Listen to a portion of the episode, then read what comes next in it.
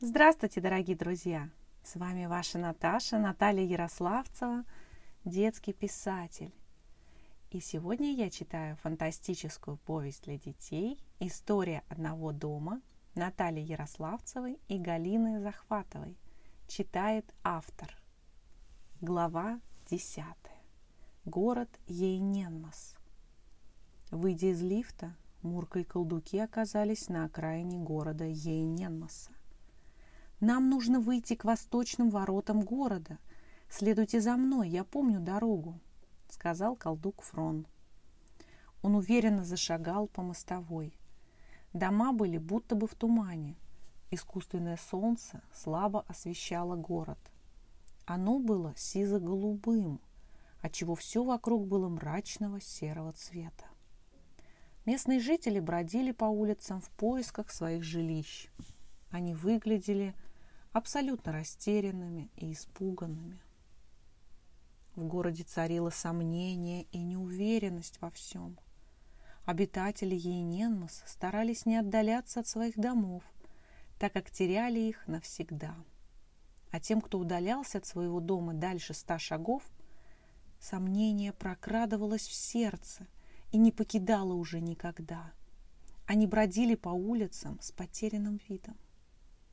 Мурка обращалась к местным жителям с просьбой указать дорогу к центру города.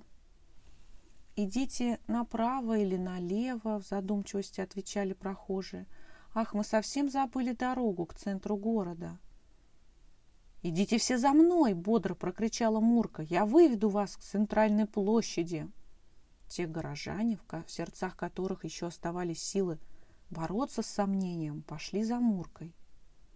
Конечно, Мурка не знал направления. Ноги сами ее вели. Она с жаром рассказывала жителям о своей земле, ярком солнце, о зеленой траве и деревьях, растущих в саду. Кошка поведала о таком чуде, как живая вода, которая лечит любые болезни. Обитатели города слушали ее с интересом, но сомнение, поразившее их сердца, не позволяло им верить Мурке. Тогда Мурка прокричала – Нельзя жить без веры в лучшее. Она достала заветную бутылочку с живой водой и сбрызнула рядом стоящих. Вода была очень сильная. Достаточно было двух-трех капель волшебной воды, чтобы преобразить состояние отчаявшегося населения. Сомнение покидало их измученные сердца и лопалось в воздухе, как мыльные пузыри.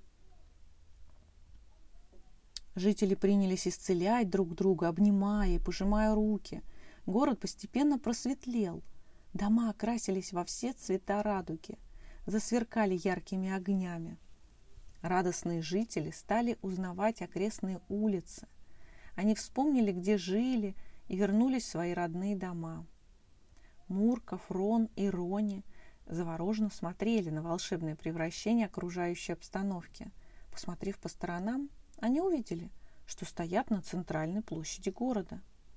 «У меня же есть волшебный компас», — вдруг осенила кошку. «Он укажет нам, как пройти к восточным воротам».